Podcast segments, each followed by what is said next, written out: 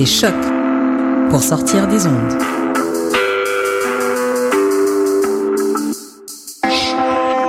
Podcast, musique, découverte. Sur choc.ca.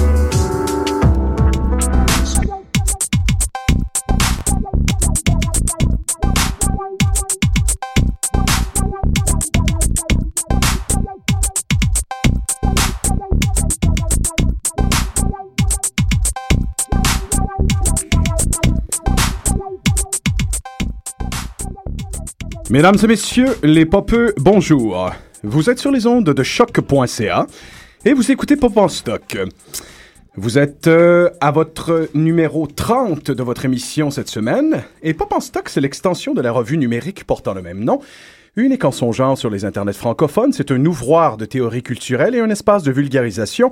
Pour les études les plus pointues portant sur la pop, tout domaine de fiction populaire contemporaine confondue, cinéma, bande dessinée, cyberculture, télévision and shit.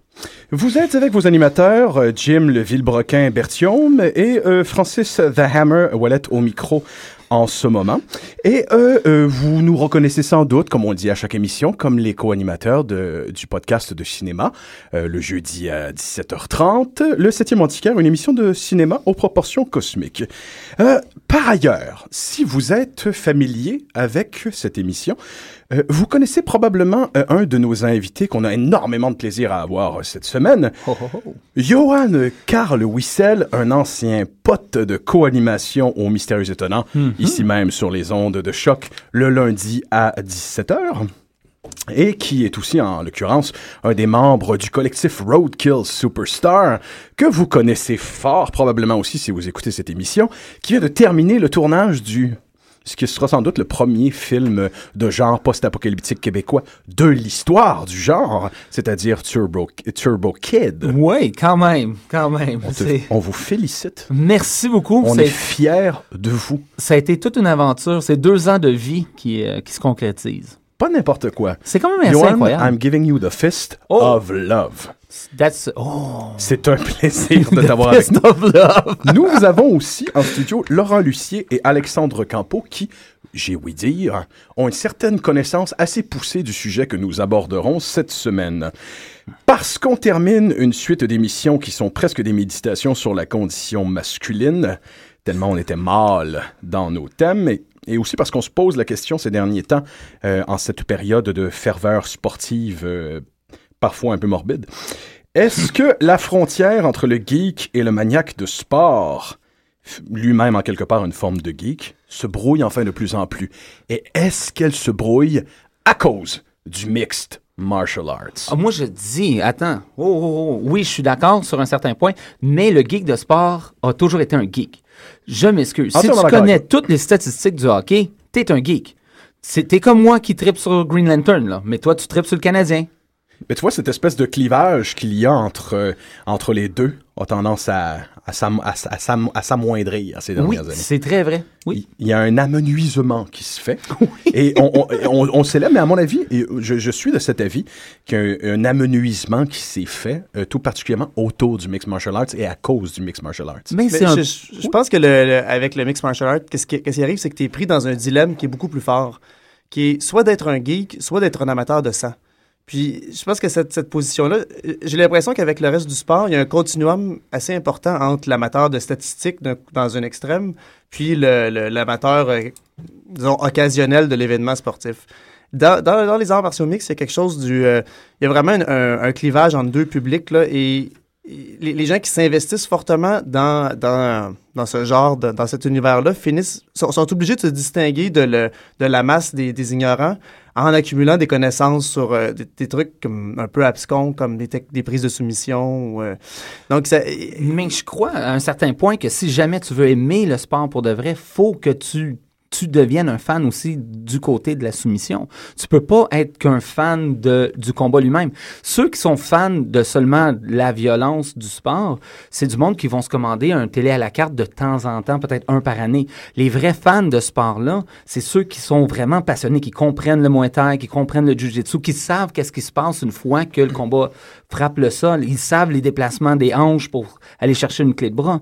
Donc, je pense que... T'es comme condamné à la geekerie un peu, là, non? Oui, totalement. Non, Oui, mais c'est vrai. En même temps, et j'ouvre, j'ouvre le débat avec une série de propositions. En même temps, puis ça, c'est un thème que Jean-Michel Tu a utilisé pour parler du mixed martial arts, le syncrétisme. C'est un thème qu'on attribue généralement à la religion, mais on va l'attribuer aux, arts martiaux et mixed martial arts comme si c'en était une de religion. Euh, c'est l'idée que le mixed martial arts, en faisant le pont entre le geek et l'amateur de sport, a opéré une série de différents types de syncrétisme. Un des premiers syncrétismes qui nous, qui nous épate, qu'on soit amateur de mixed martial arts ou non, c'est assez observable, c'est que avant la venue de cette discipline-là, les noms de certains des arts martiaux représentaient essentiellement des mythes et des fantasmes pour une quantité de personnes qui ne s'intéressaient pas aux arts martiaux. Dans les années 80, ces mythes-là, on les voyait sporadiquement au cinéma, dans les films de Jean-Claude Van Damme, des trucs comme Bloodsport, puis des trucs comme The Quest, euh, nous proposaient ce fantasme-là de voir différentes disciplines s'affronter, mais sous le couvert du fantasme pur et simple. Le jeu vidéo aussi le faisait. Street Fighter, à un certain degré, même si on est dans la fabulation, chacun des personnages dans Street Fighter pratique techniquement une discipline précise. Même une, une créature comme Blanca euh, est techniquement une créature qui fait de la capoeira. Malgré que ça ressemble Ça absolument, absolument pas. rien à voir. Le sumo ressemble pas à ça non plus. Ça me surprendrait qu'un lutteur de sumo puisse faire aller sa main vite de même. Mais dans tous les cas, jusqu'à très récemment, jusqu'à, je dirais jusqu'aux années 90, avec l'émergence du mixed martial arts, les, les, di- les différentes disciplines qui s'affrontaient, c'était un fantasme. Et le mixed martial art a opéré ce fantasme-là, le montré pour la première fois. Des premières générations du mixed martial arts, on avait la possibilité de voir effectivement un, un gars qui fait de la capoeira, un lutteur de sumo, un lutteur, des gens de différentes disciplines s'affronter. Et là, c'était le, fant- le fantasme un peu puéril, mais amusant de voir ces différentes disciplines-là. Quelle est la plus forte? Quelle est la plus efficace? Mais depuis, tout ça est devenu un système extrêmement clair et précis où différentes disciplines permettent différents types de soumission. Donc, ce, ce syncrétisme-là euh, nous a fait passer de la, la geekitude à la spécialisation. Tout à fait. Puis euh, avant, c'était, comme tu disais, c'était vraiment des styles cambrés dans leur style. Ils ne faisaient que leur style. Et maintenant, c'est vraiment un genre d'orgie de style pour créer. Oups, il y en a un qui est en train de mourir. pour créer. Je suis en train de le choquer. Oui, c'est ça, Le- c'est très efficace avec le- la, la Mais maintenant, on a vraiment un genre de bouillie d'arts martiaux. Et ça re- revient beaucoup à qu'est-ce que Bruce Lee enseignait euh, dans le Jeet Kune Do. euh, avec le Jeet Kune Do. Oui, c'est euh, apprends tout ce que tu peux, mais garde qu'est-ce qui fonctionne. Essaye de faire opérer ce système-là pour qu'il soit Euh, essentiellement fonctionnel. efficace. C'est ça. Mais en quelque part, je pense pas qu'il ait, ait été possible. Moi, je suis d'opinion que le mixed martial arts est en quelque part la discipline du 21e siècle. Oui, malgré que c'est quand même un sport, ça vient du pancras, ça, ça ça existe vient du depuis pancras. Ben oui, absolument, ça existe depuis longtemps. de la Grèce antique. Mais la façon avec laquelle tout ça a été euh, installé, Mhm. le socle de tout ça, la façon dont ça, ça a été installé depuis les années 90, Oui. j'ai l'impression que la- la- la- l'accès à l'information, l'accès à la culture, même la mondialisation de l'information est une des choses qui a permis ça. Avant, avant apprendre une autre technique, euh, être quelqu'un qui euh, connaît autant le karaté que le kung-fu, que le jujitsu, c'était euh, quelqu'un qui avait voyagé. Quelqu'un qui qui avait de l'argent, quelqu'un qui avait des moyens. Il y a le- l'espèce de fantasme du non-initié qui décide d'aller se déplacer au Japon pour apprendre le karaté. C'est c'est fini. Québécois qui a appris le judo. Voilà. Mais c'est terminé. Oui, qui a dû complètement euh, s'installer au sein de la culture japonaise par les Japonais, devenir japonais pour. Mais c'est fini cette période-là, ce fantasme épique, euh, qu'on- ces fantasmes épiques qu'on retrouve au cinéma du gars qui va dans un autre pays pour apprendre un art martial. Maintenant, on les apprend tous et on les les apprend apprendre rapidement. tous sur, euh, sur Saint-Michel, euh, probablement, en haut, de, Effectivement. en haut du marché aux puces Saint-Michel, d'ailleurs. Tout le monde fait du Wing Chun pour se détendre en ce moment. Mais, pour, pour être franc, le monde voyage encore énormément. Si tu regardes, énormément de combattants vont aller en Thaïlande, aller faire, un- pour se préparer pour un combat, vont aller à Tiger Muay Thai ou une des grandes écoles de, de Thaïlande pour se... Pour Justement. puiser à la source. Exactement. C'est ça, parce que, y a- y a- en fait, moi, euh, caractériellement pour l'émission, il quand même que je stipule que je vais plus parler de lutte professionnelle. Mais cette tradition-là existe aussi dans la lutte professionnelle, dans la lutte, là, je veux dire, euh, artisanale WWE. On retourne au Mexique pour aller s'entraîner dans ces conditions-là. On va au Japon parce que ça offre un autre type d'entraînement, un autre type de match. Puis j'imagine, essentiellement, j'ai déjà eu vent que ça, que ça, ça perdure dans le MMA aussi. Là. Oui, Georges Saint-Pierre est, est pro- probablement le meilleur exemple. Euh, Georges Saint-Pierre voyage énormément pendant un camp d'entraînement. Euh, son, son camp du côté du Jiu-Jitsu, il va le passer à New York avec Enzo Gracie. Après, il va, il va descendre dans, au Nouveau-Mexique. Il va, se- il va se déplacer énormément. Là, maintenant, il y a énormément d'argent. Les, les maîtres en Muay Thai, il est fait venir jusqu'à TriStar. Mais c'est une façon d'aller chercher. Il va... Encore une fois, c'est faut être riche, mais il fait venir l'expertise jusqu'à lui. Ouais, ouais, ouais. Tu sais, moi, j'ai déjà été. On m'a déjà pris pour Hendrix dans un aquarium à Québec. Puis ça avait pas l'air de surprendre personne. Ça fait que c'est comme. C'est comme si tout le monde pouvait se promener d'un instant à l'autre et pouvait, ils, ils peuvent apparaître dans l'aéroport de Verdun d'un instant à l'autre. Ben oui. euh, oui il Moi, j'aimerais euh, vous poser une question parce que je pense qu'en plus, c'est un sujet que tout le monde ici possède, euh, possède d'une certaine manière. De tous ces syncrétismes que le mixed martial art a opéré ces dernières années, un des plus intéressants, c'est le non pas juste le syncrétisme des différentes disciplines martiales, mais des différents arts de spectacle et Oui. représentations théâtrales des autres formes de combat. En quelque part, on a en, en quelque part un showmanship qui est similaire à celui de la boxe, avec ses grudges qui durent des mois, qui sont entretenus. Et- Mais en même temps, on a une espèce de surenchère qui est similaire à celle de la lutte. Comme s'il y a un mix. faut vendre le pay-per-view, c'est ça, c'est ça la base. C'est une business. Il y a de l'argent à faire. Et des fois, c'est peut-être un peu monté de toutes pièces, mais ça fonctionne. On y croit un peu, puis ça rend le combat plus intéressant. Ça prend une histoire. Il y a toujours un fil narratif pour être capable de, de, de, de, de provoquer l'auditeur à être investi dans l'histoire. Ouais. Tu parlais tantôt de. Ben, puis à, à ce titre-là, j'ai l'impression que s'il y a une, une, une panne en ce moment, dans, particulièrement du côté de UFC, c'est une, une- ont ils ont une grande difficulté à créer des nouvelles histoires, puis à intéresser les gens à un certain nombre de... je trouve la misère à dire combattants, je sais pas si on... on C'est correct, ça. Ouais, combattants, pugilistes, les... comba- Guerrier, Guerrier. Ah ouais. J'ai comme... À chaque fois que je dis combattant, je me sens bizarre, mais je vais dire on est combattant. je vais partial dire. à gladiateur moderne. On peut dire... mais on pourrait s'entendre pour dire gladiateur pour la... Non, hein. Alors, chaque fois qu'un combattant entre, euh, dans- il y a- ils ont de la difficulté à, faire la promotion d'un certain nombre de combattants. Puis je parlais avant, avant l'émission de, dans 10 jours, il y a Ronan Baron qui, qui se bat à. Las Vegas. Qui est, euh, qui, qui, qui est sur une, qui a 32 victoires de suite, je pense, là, dans le- le- depuis, euh, depuis 5-6 ans, qui, qui a 25 ans, qui est beau, qui est euh, capable de faire des coups de pied spectaculaires, qui donne des, qui, qui a toujours des combats qui sont comme, pleins d'actions, explosifs. Ce gars-là devrait théoriquement être une superstar. Il, il est quelque part comme deuxième ou troisième euh, au monde euh, en catégorie, si on tient pas compte du poids. Et le, le UFC Livre a, pour livre. livre pour livre, merci. Et le UFC a énormément de difficultés à vendre ce gars-là. Et à attirer l'attention sur ce gars-là. Pourtant, il y, a, il y a des tonnes de choses à raconter sur lui. Il a il y a une vie qui est fascinante. Son père était champion de kickboxing au Brésil. Il y a comme quelque chose à... Évidemment, il y a plusieurs handicaps. Là. Euh, un, il parle assez mal anglais, mais il ne serait pas le premier à mal parler anglais.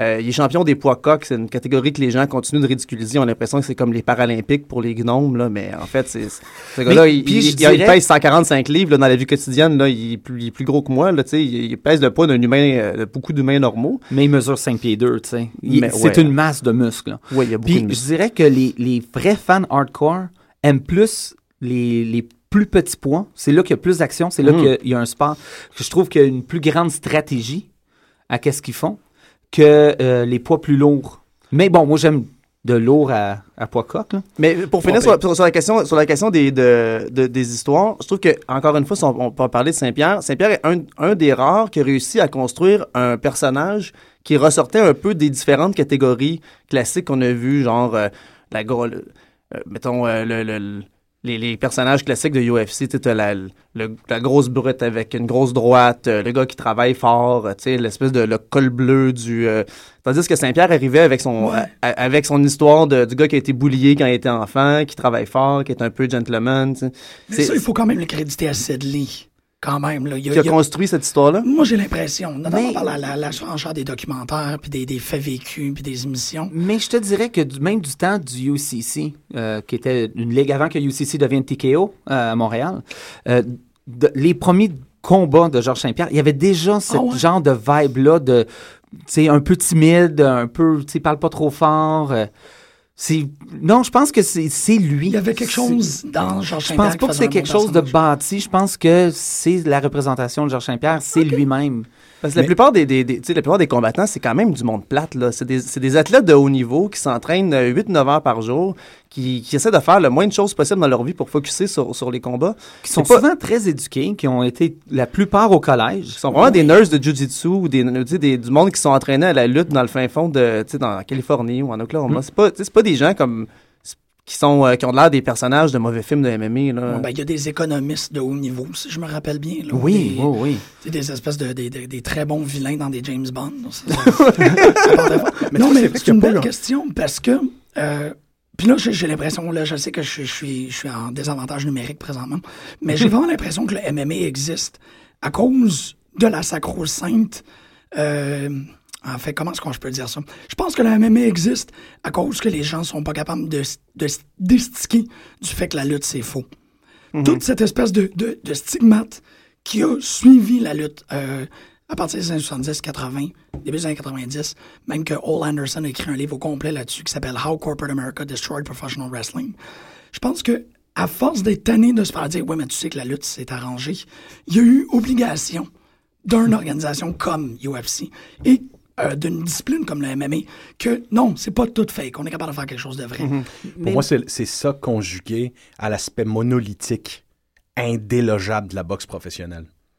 Ouais. C'est que la boxe professionnelle devenait tellement euh, cantonnée dans ses codes, euh, mais génère tellement de frustration chez les fans lorsque des décisions sont prises qui ne font aucun sens au niveau technique, alors qu'ici, le, le, encore plus, avec une surenchère de rechef, le MMA a le poids du sang, de la coupure, mais au- de façon décuplée. Genre, Il y a Oui, deux autres facteurs à rajouter, juste euh, pour euh, dans votre liste de facteurs.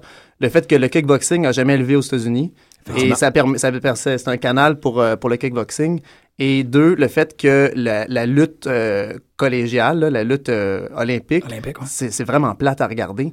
Et il y a un, un immense pool de talents, de gens qui sont capables de, de se battre, mais qui offrent des un spectacle de mauvaise qualité. Mais si tu les prends puis tu les mets dans un contexte où là, ça devient intéressant, mais ils sont, ils sont juste là puis ils attendent juste de se faire donner des contrats. là. Parce que plusieurs combattants réputés, effectivement, du UFC et du Mixed Martial Arts ont une, euh, Une ont base, connaissance base aiguë de la, de, de la lutte, Olympique, euh, qui font ouais. d'eux qui La font d'eux des majorité. combattants redoutables. C'est le plus vieil art martiaux au monde. Absolument. Hey, Abraham Lincoln était un excellent lutteur. Platon. Oui. Platon est un lutteur, euh, est un lutteur olympique euh, de l'Olympe. Quand ils sortent On de la caverne, effectivement, il, il, Non, il mais y arrive. Ben, Platon, je pense que l'étymologie grecque, ça veut dire le large. Et le large, à cause de son, son- ses grandes épaules, son garde. Mais, euh, non, mais c'est pas n'importe quoi. Euh, puis en même temps, c'est ça, c'est, et, et le, le- puis là, je vais le plugger parce que j'aime ça le dire, la lutte professionnelle est la manifestation la plus parfaite de- du théâtre euh, antique grec. Si on suit ce que les, ce que les, les, les philosophes et les tragédiens grecs ont écrit sur le théâtre, si on faisait une pièce de théâtre grecque à notre époque, ça serait de la lutte professionnelle. D'où l'épisode de South Park où c'est que la lutte devient une Oui, comme une pièce de théâtre grecque. qui, qui est un, un magnifique pastiche, mais qui est tellement trop vrai pour être un pastiche. C'est ça. C'est c'est vrai, c'est vrai, ça crie de vérité. Mais c'est ça, on est capable d'aller chercher euh, dans les deux traditions, dans les deux disciplines, quelque chose d'ancestral. Hmm. Immensément ancestral. C'est pas pour rien que tu disais gladiateur moderne. Ça tombe bien que ça fait genre deux mois qu'on parle de monsieur. Et on le sait, la plupart des gladiateurs, euh, qui- la, pl- la plupart des gladiateurs qui pouvaient racheter leur, euh, leur liberté devenaient très souvent des sénateurs, Ah, donc devenaient des, des orateurs où tout piètre était probablement-il. Mais moi, ce que je me pose comme question, et éclairez-moi là-dessus, parce que mes, connaissances sur le mix martial arts, euh, dans, dans son aspect le plus philosophique, s'arrêtent là. Est-ce que l'absence de... Il faut dire que c'est un art qui est jeune, comparativement à la boxe et à la lutte, du moins dans sa forme contemporaine. Est-ce qu'il y a un manque de mystique autour de cette... Mm. euh, de cette, de cette C'est en train de disparaître. Euh, Je pense qu'il y avait un énorme mystique au début du UFC quand c'était vraiment le maître de karaté qui se battait contre le maître de kung fu. Donc, oh, quel art est le plus fort? Mais maintenant, ça, ça a complètement disparu. Ça n'existe plus. À part pour le dernier Who Wants to be an Ultimate Fighter, celui de Chine, où qu'un maître seulement de yoga a participé au tournoi. Ça a très mal fini. C'est c'est- c'est même pas intéressant à Ah, regarder. non, C'est- je sais, c'est tellement mais il voulait, il voulait le prouver, tu sais. Il, y a- il y avait un désir quelque part de pauvre gars. Mais C'est arrivé à des lutteurs de sumo, c'est arrivé Oui. à, à des capoeiristas. ben oui, le premier combat du UFC, c'est un, un maître de sudo, de sumo contre un maître de savate. Et une dent s'est rendue à la troisième rangée, si on se souvient. Oui, euh, coup de poing, tombé dans le... Et deux beaux petits coups de pied pendant qu'il était au sol, et la dent est sortie. Et on peut sentir les commentateurs réaliser qu'est-ce qu'ils regardaient maintenant. Et le ton change. Ils sont un peu sous le choc. This is another new ball game. Yeah. Oui, oui, je Mais vois. là, ça l'a changé. C'est vrai que maintenant, c'est plus comme si on regardait des super-héros. Parce que c'est des super athlètes. Euh, tu, tu regardes quelqu'un comme John Jones, c'est pas normal. C'est comme. d'ailleurs le nom de Martian Manhunter, le super-héros martien dans DC Comics. Mais il mesure 6, 6'2. Il a des bras longs comme mes jambes. C'est, il est démesuré et il est rendu 11 victoires d'affilée. Il est champion euh, lourd léger du UFC. Et on- je ne pense pas de bientôt, à part peut-être son prochain combat, son- le combat revanche contre Gustafsson, qui va perdre. Il a l'air d'être surhumain en ce moment. On le sait qu'il a peur du feu. Oui, ça, c'est ça. sais, au moins, il y a quelque chose à dire ça pour ça. Mais, Mais- pour- du côté de la mystique, je, je sais pas si ça rentre dans la- dans- du côté de la mystique, mais il y a comme un, un, un imaginaire du UFC qui, qui, qui s'est rendu jusqu'à nous, qui est quand même, puis qui rejoint celui du gladiateur d'ailleurs, qui, qui utilise euh, toujours dans leur, dans, leur, dans leur image. Il y a quand même quelque chose de. Ah non, c'est mort, ça. Ils l'ont complètement enlevé, l'image du gladiateur. Ils l'ont enlevé au début de l'année passée. Ils ont enlevé les gladiateurs au début de l'année passée? Oui, complètement. Bon, ben ok, mon, peut-être Il y mon affaire tient plus. Oui, non, ils ont complètement. euh, avant, c'était un genre de gladiateur qui prenait du sable, ou avant, comme le UFC, puis Là, les laissait couler un en des différentes étapes. Ça a l'air plus du jeu vidéo, là. Oui, c'est ça, complètement. Là, c'est des moments forts de l'histoire du UFC, un à côté de l'autre, Ouais. un peu jeu vidéo. Puis si on le regarde à Fox, c'est deux gros robots géants Ouais, les qui se robots battent. géants. Mais il y a quand même quelque chose d'un peu, si c'est pas gladiateur, au moins peut-être un peu post-apocalyptique dans l'univers de la cage, Entièrement d'accord. les robots. Puis même si c'est s'il y a plus de gladiateurs, les, les moments forts de l'histoire du UFC en jeu vidéo sont représent- représentés dans un espace euh, comme dévasté où ils sont comme euh, au milieu de rien, là, il me semble. Il y a quelque Souvent, chose il y a de des vignettes dans des, dans des, des usines désaffectées, ils sont en train de Ouais, exact. les carreaux. C'est vrai, non? Tu vois, c'est là que la consolidation avec la culture geek, c'est bien fait. Ah ouais. C'est très bien fait, à mon avis. Tu as souvent des récits de science-fiction et post-apocalyptiques, effectivement, où tu as ce type de combattant-là dans un sport à mort, euh, Blood of Heroes, ce- et Mhm. même le sport euh, sur une trampoline avec des bâtons qui sont pratiqués dans, Prison- dans The Prisoner. Je me souviens pas du nom du sport, mais... Thunderdome. Il y a tout un- Thunderdome. Thunderdome. Two men enter, one man leaves. Voilà. Et effectivement, il y a... Je suis d'accord avec toi. Puis ça, c'est complètement repris par les la films de MMA qui sont euh, que, que je, je connais mal les films de MMA, mais j'ai pour le plaisir, j'ai regardé des synopsis de films de MMA. Et il y a, il y a comme deux catégories. Il y a le, il y a le film un peu euh, le gars qui part de rien, qui travaille fort, qui finit par gagner. Ça, c'est la catégorie 1. Mais la C'est catégorie la 2, catégorie Rocky. euh, catégorie Rocky. Et il y a la catégorie euh, ils sont, il se fait enlever, il est pris, euh, il est obligé de se, de se- de se battre pour des genres d'oligarques qui vont parier ou pour une espèce de foule en délire euh, euh, dans un monde post-apocalyptique ou euh, des euh, ou en prison, mettons. Tu sais, des gens comme forcés de se battre jusqu'à la mort. Et c'est la, très la drôle série de. géniale des Undisputed qui a commencé de façon très canonique comme le film de boxe classique en prison pour finalement tra- trans, faire un transfuge vers le mixed martial arts. Et- Exactement selon le canevas que tu as évoqué. Et pour rajouter là-dessus, la plus grande récupération de vedettes de MMA qui se fait présentement au cinéma de genre, c'est les Universal Soldier. Euh, dans Oui. le quatrième, il y en a, il y en a une beurrée de MMA, Mm. puis c'est Jean-Claude Van Damme en face paint tribal. là. Hollywood est pas fou, là. Ils savent que c'est populaire en, ce- en ce moment, le, le- le MMA. C'est pour ça que Georges Saint-Pierre va être le personnage principal du remake de Kickboxing. Mhm. Oh, Oui. et, et qui apparaît dans Captain America 2, il faut le mentionner au moins. Je ne Dans ma pensais pas compréhension, que il n'est pas le personnage principal. Et j'y dirais pas, par exemple. Non, absolument pas. Mais la scène de combat est très bonne quand même. Il faut quand même donner ça. C'est excellent. La scène de combat, est, elle tombe. Mais tout prend du temps. OK? Là, il commence à acter. Donc, tout prend du temps. Donc, c'est un art qui doit apprendre. Donc, Mais la scène, la scène de Captain America 2 est beaucoup plus euh, importante puis révélatrice qu'on pourrait le croire. On se dit, un petit moment geek où, euh, où on a un terroriste français. Non, on a en fait le personnage de comic book qui est un maître du kickboxing et de la savate. On a un personnage qui était créé pour être le pinacle de l'arrogance européenne française. Et l'idée que ce soit Georges Saint-Pierre. un Québécois incapable de parler avec, un, euh, avec le moindre accent français qui Et incarne humble, humble. mais oui, il est, il est d'une humilité complète, même lorsqu'il essaie de jouer l'arrogance. C'était un rôle pour Vincent Cassel. là. Oui, Oui. Voilà, exactement.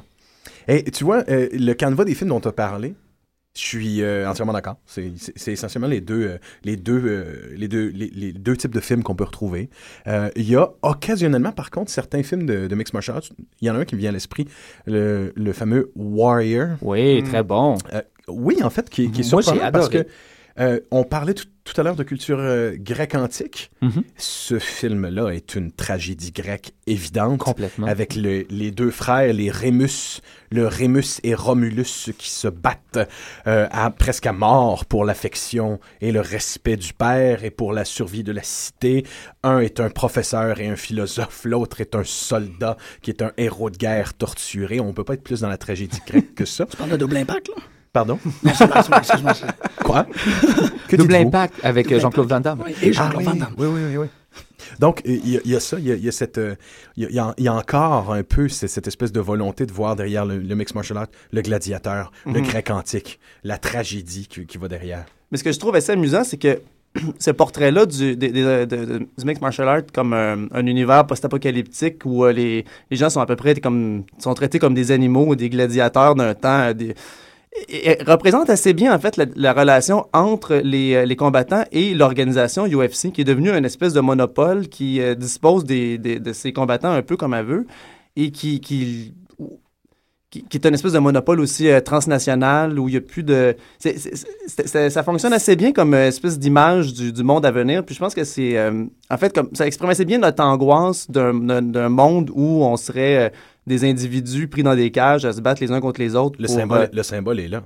oui, puis il- joue de manière, je je sais pas à quel point consciente sur cette angoisse-là, puis sur cet imaginaire-là qui, qui décrit en même temps le caractère odieux de leurs propres activités. Ben, tu vois, récemment, dans une émission précédente, Jean-Michel, Antonio et moi, on parlait de ces angoisses de retour d'empire Hmm. qui traversent souvent la culture. Et que le- l'empire qui revient toujours en moment de, de, de grand drame national, c'est évidemment, c'est toujours le retour de l'empire romain. Et quand ces retours-là viennent, on veut donner du pain et des jeux au public. Et ça ressemble à ça en ce moment. C'est exactement comme. Puis en, en même temps, ça, ça rejoint le post-apocalyptique parce que une fois sur deux, le post-apocalyptique s'inspire de la Grèce et de la romantique, évidemment. Des combattants redeviennent des centurions et ainsi de suite. Donc, effectivement, moi, quand je vois les combats dans la cage, le sacrifice de ces hommes-là, qui est d'autant plus important que ceux de la boxe où des membres sont cassés, des, des déchirures profondes sont faites, c'est ce que je vois. C'est le, le sacrifice fait euh, pour un, un empire décadent. On Oui. n'a pas le choix de le voir comme ça un peu. On le sait. Donc, ça fait d'emblée frissonner le spectateur. Moi, un combat de, de mixed martial arts, si vous me permettez le- l'expression la- la- latine, ça me décalisse. J'y regarde toujours avec une appréhension et une terreur. Et quand le sang coule, quand la peau fendille et qu'un juge, euh, qu'un arbitre euh, veut que le combat continue parce que la, la- la coupure est superficielle, même s'il y a deux litres de sang sur le sol, Mais c'est une sacrificiel. tête, ça saigne énormément. Moi, je, Oui, c'est oui. comme, je, je vais dire quelque chose.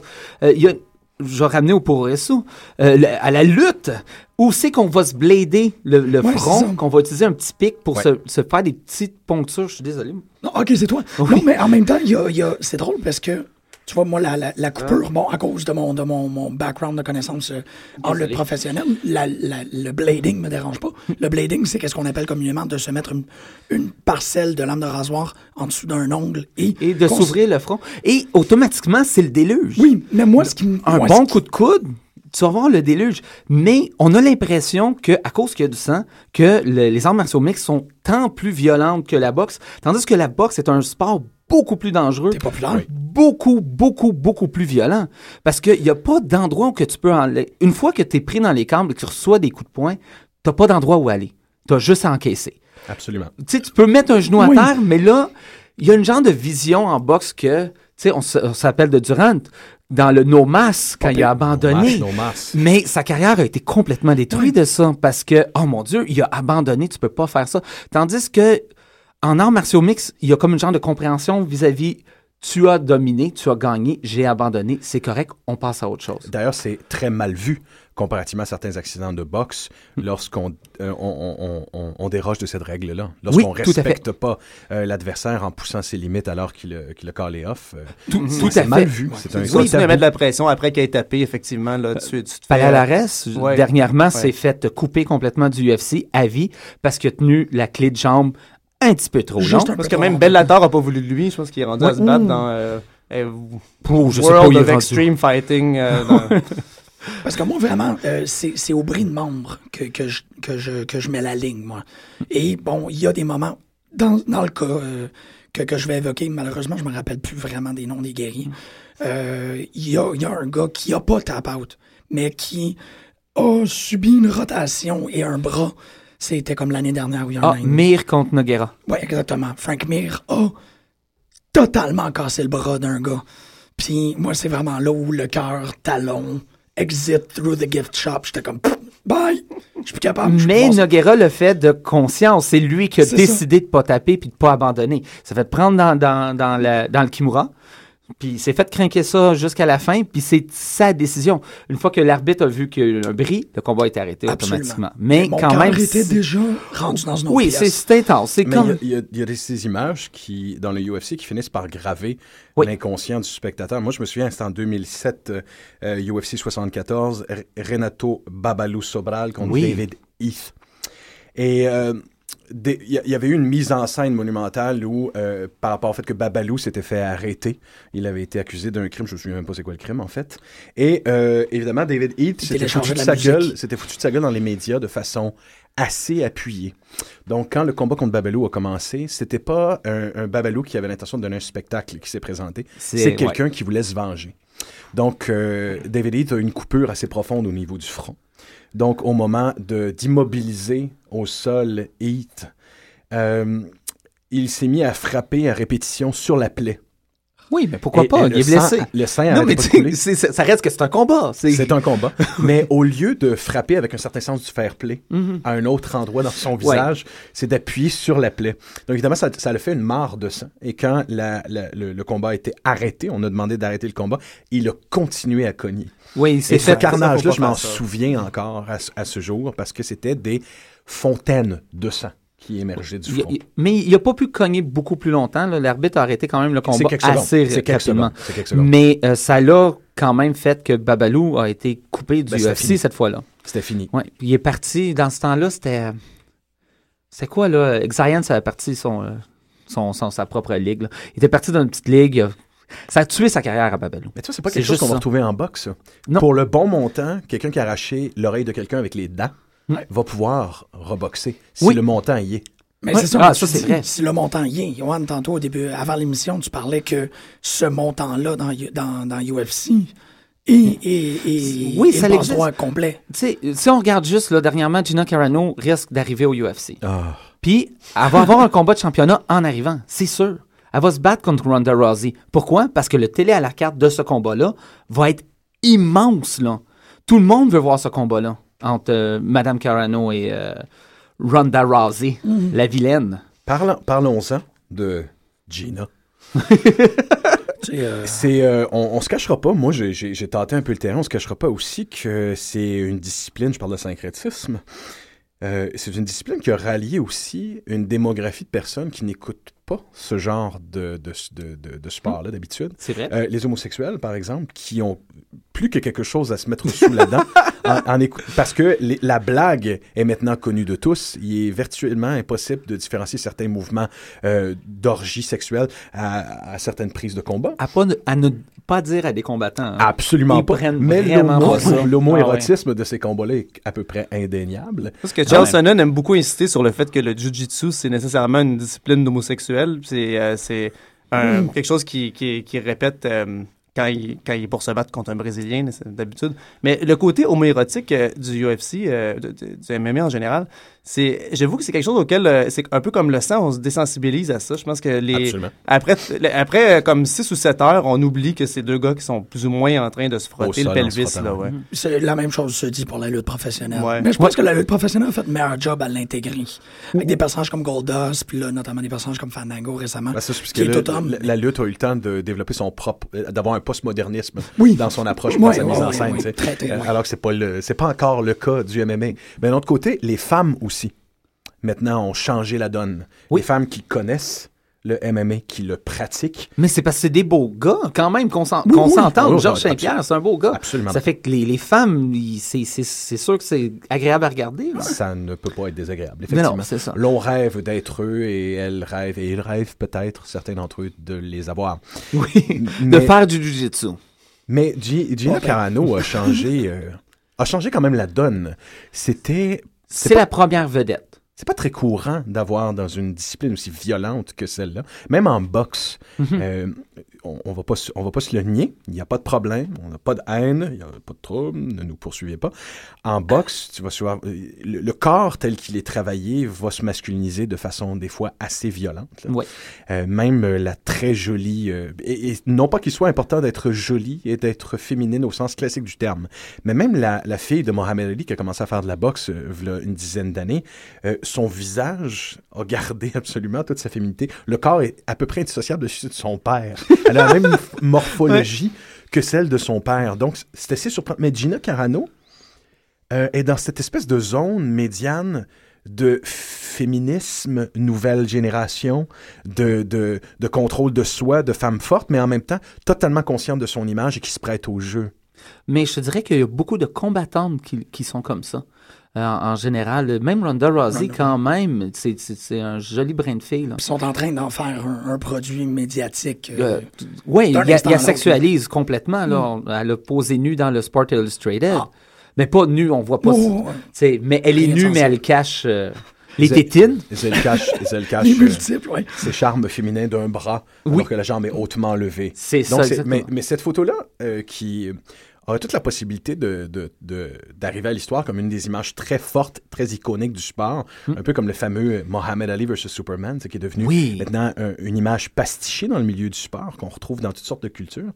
Euh, cette photo-là de Gina Carano est, est très forte parce que il y a cette tu me trouves séduisante. Il y a deux angles. Tu me trouves profondément séduisante. Je suis tout aussi séduisante que toutes euh, ces femmes fardées de revues de mode, mais mon pied vient dans ta face. oui.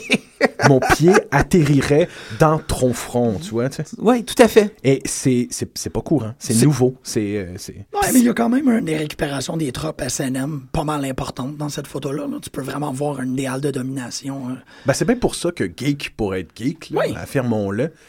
Avant même que la théorie euh, soit abordée, tout le monde voulait que Gina Carano devienne la nouvelle, devienne Wonder Woman. C'était Mhm. l'évidence même que cette femme-là était née pour incarner euh, au grand écran euh, Wonder Woman. Et Oui. maintenant, c'est une chose que les gens, les geeks, exigent avec véhémence et on nous refuse.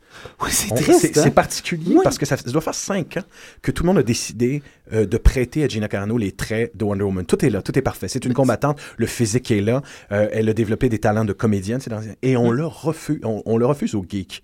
C'est la preuve que Warner Brother n'écoute pas. Ben Affleck, c'est une erreur. Pas Gina Carano, c'est une plus grande erreur. Je suis pas encore prête à dire que Ben Affleck est une erreur. On verra. On, on va donner On la chance au coureur. Mais Gina Carano, qui n'est pas Wonder Woman, ça, c'est une erreur gigantesque parce que si, C'est une insulte à la face Si- du monde. si par chance, elle réussit son retour au UFC, Mhm. je pense que Ronda Rousey va gagner. Malheureusement, Gina Carano n'a pas un très bon sol, blablabla. Non. Ronda Rousey devrait gagner par clé de bras. Mais si jamais elle réussit et elle bat Ronda Rousey, son étoile va exploser sur le, le- sur le monde entier. Là. Ça va être, elle est déjà une très grosse vedette. Ça va être, ça va être gigantesque ce qu'elle va devenir. là. Oui, oui, oui.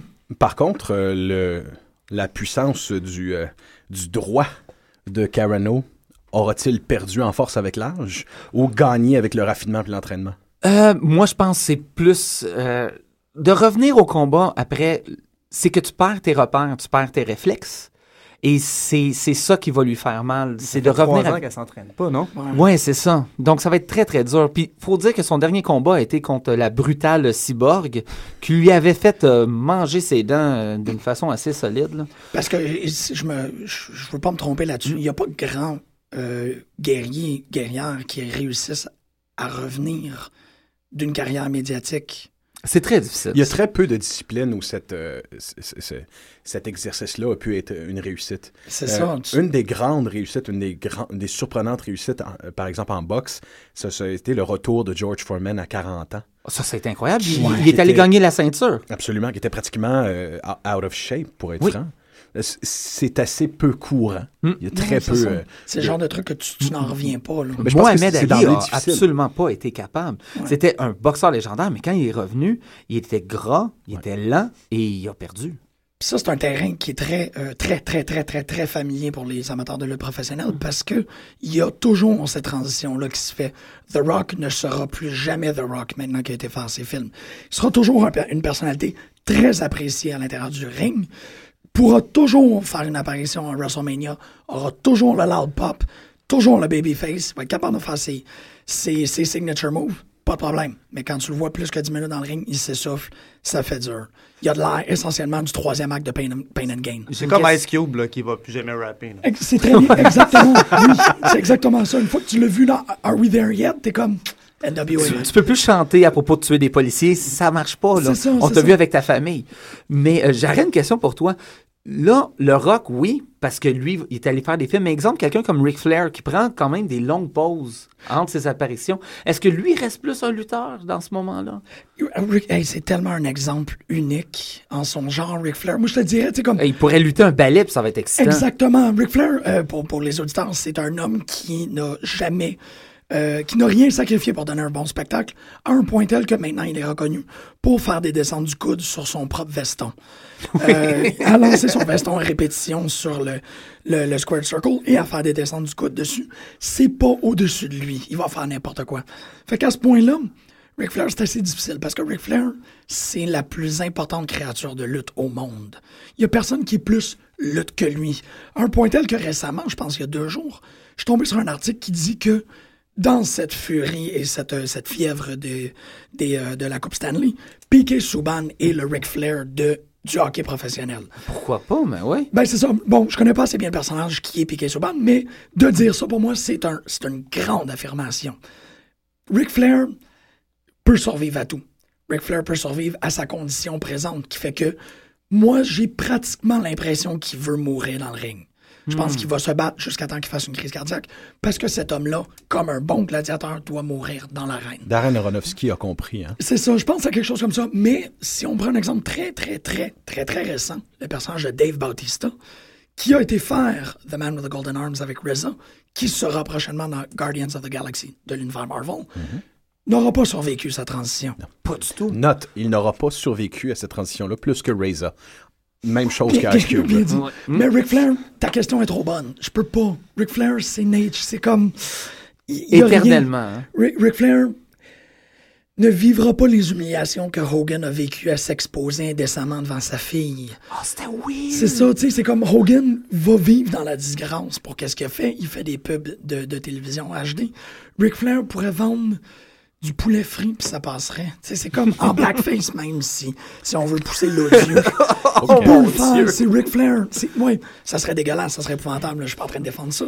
Mais c'est Ric Flair, il peut tout se permettre parce que c'est une créature de pure lutte professionnelle.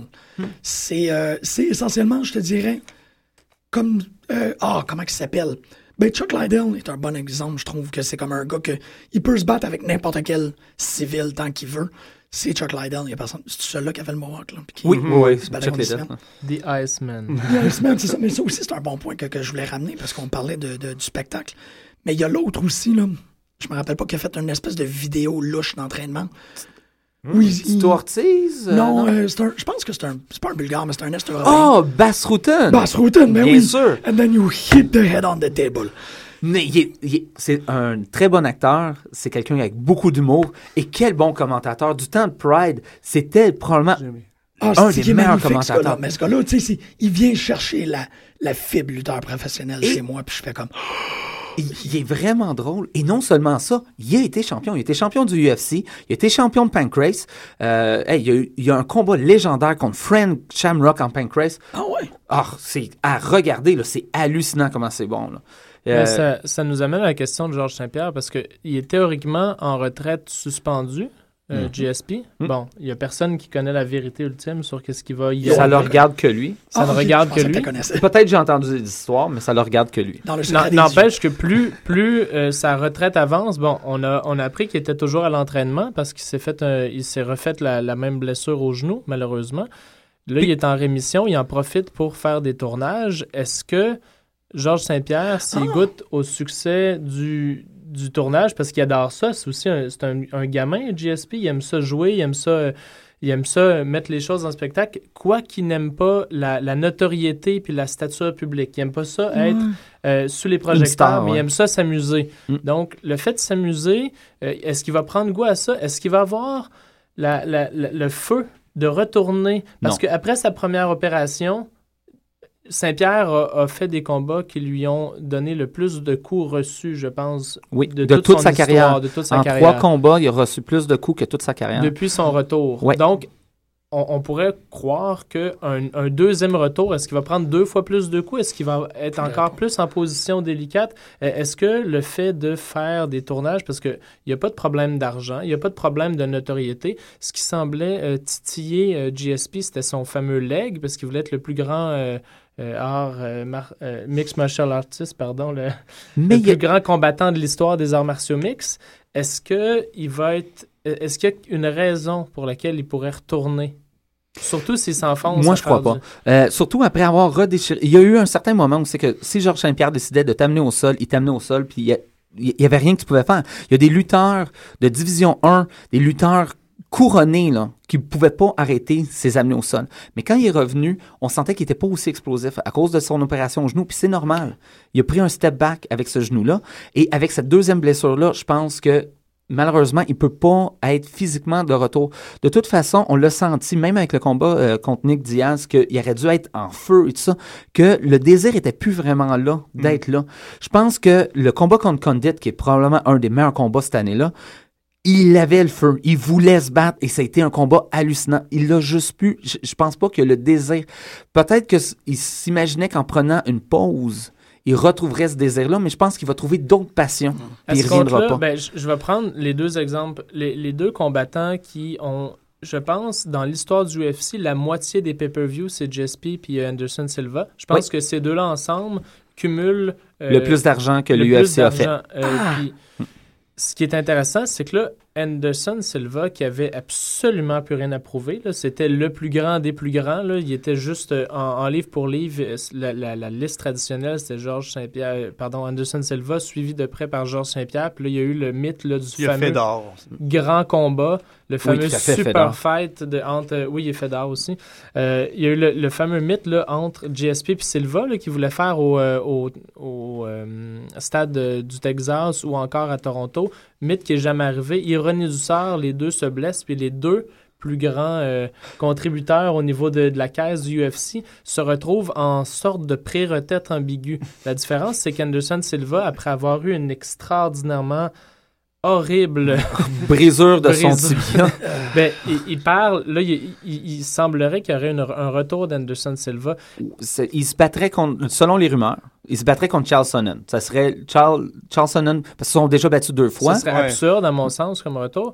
Mais Le- m- ma question, c'était pourquoi Anderson Silva, après avoir vécu, à mon sens, très. Je veux dire, que quand ton, ton genou se plie en deux, euh, ton c'est- tibia se plie en deux, habituellement, tu, tu penses à, devenir distributeur de produits Avon ou euh, commentateur.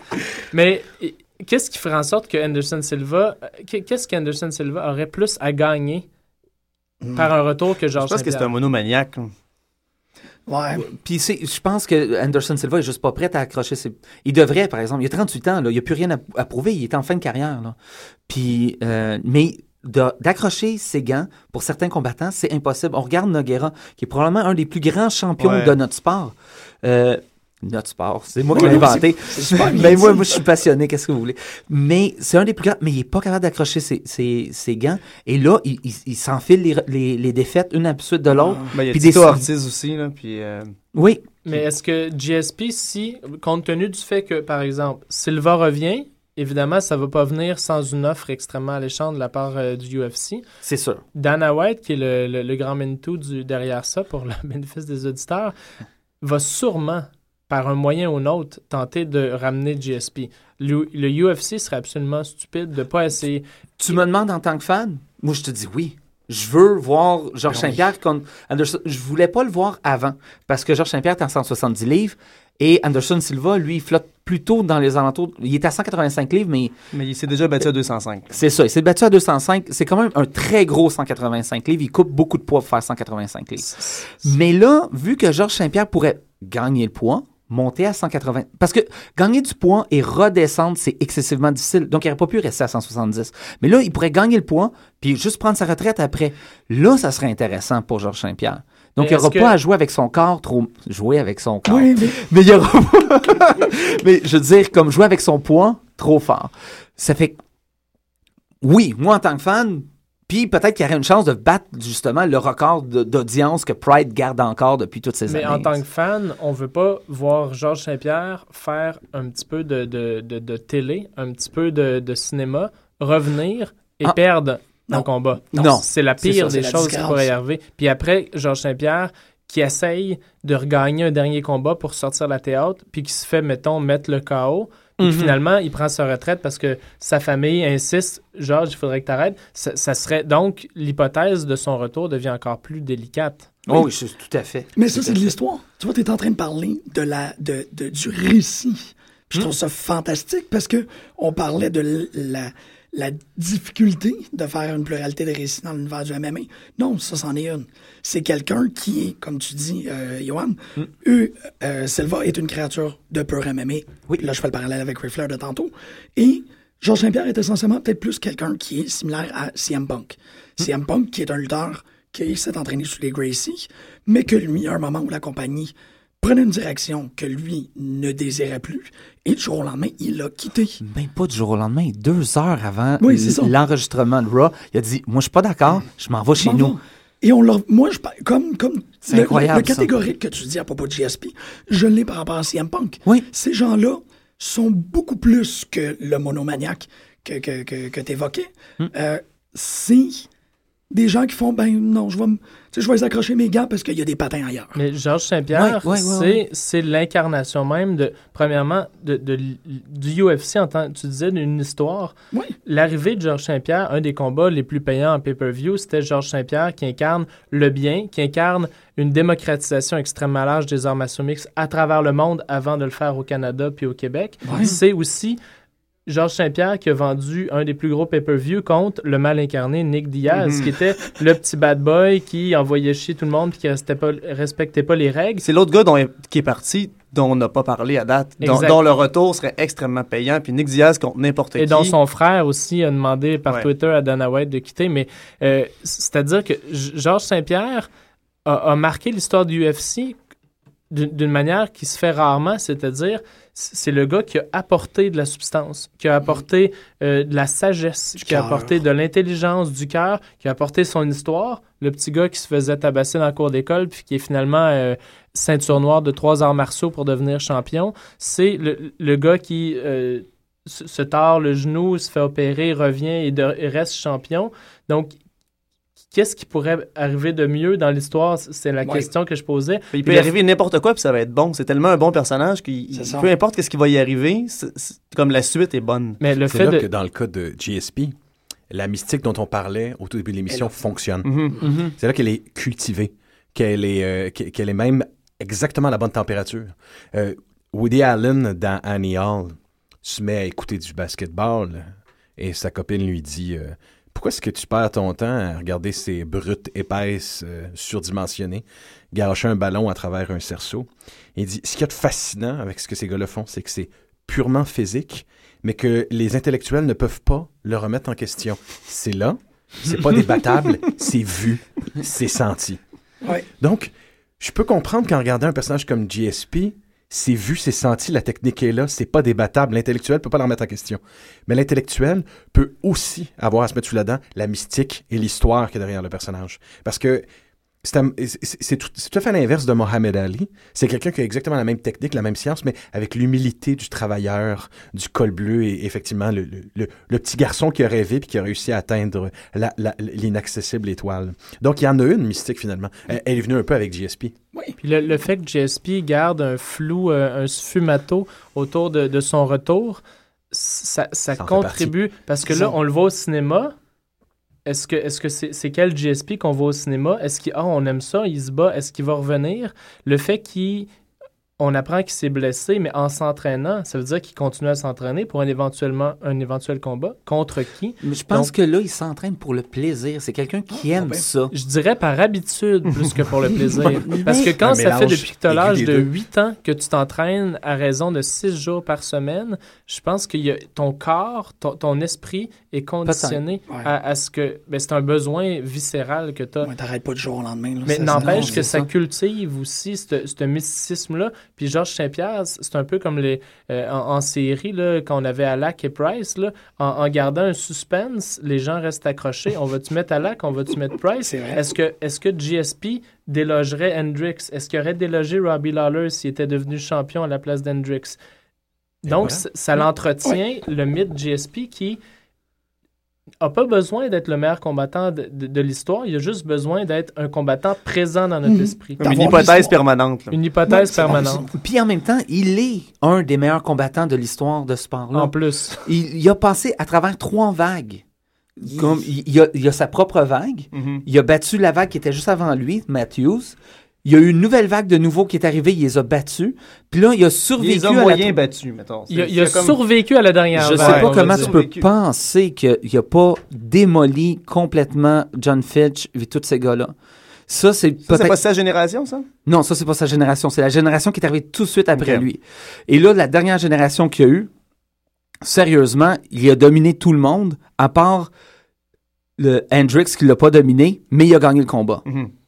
Messieurs, je vous ai écouté, je vous ai savouré. Oh là, on était sur le Je- point de se chicaner en je plus. vous là. ai entendu, messieurs, et je colle tout de suite ici à la table un pop en stock éventuel dédié à Georges Saint-Pierre, si jamais retour il y a.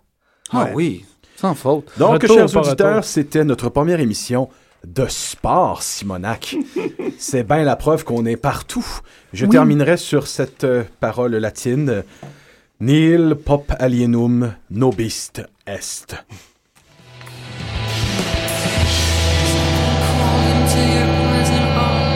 and cried out for the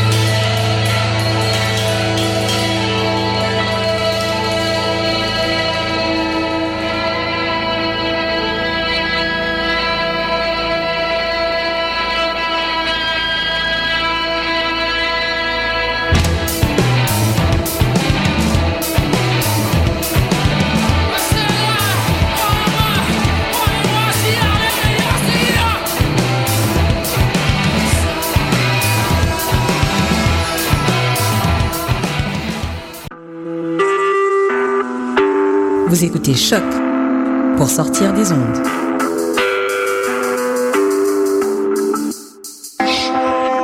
Podcast, musique,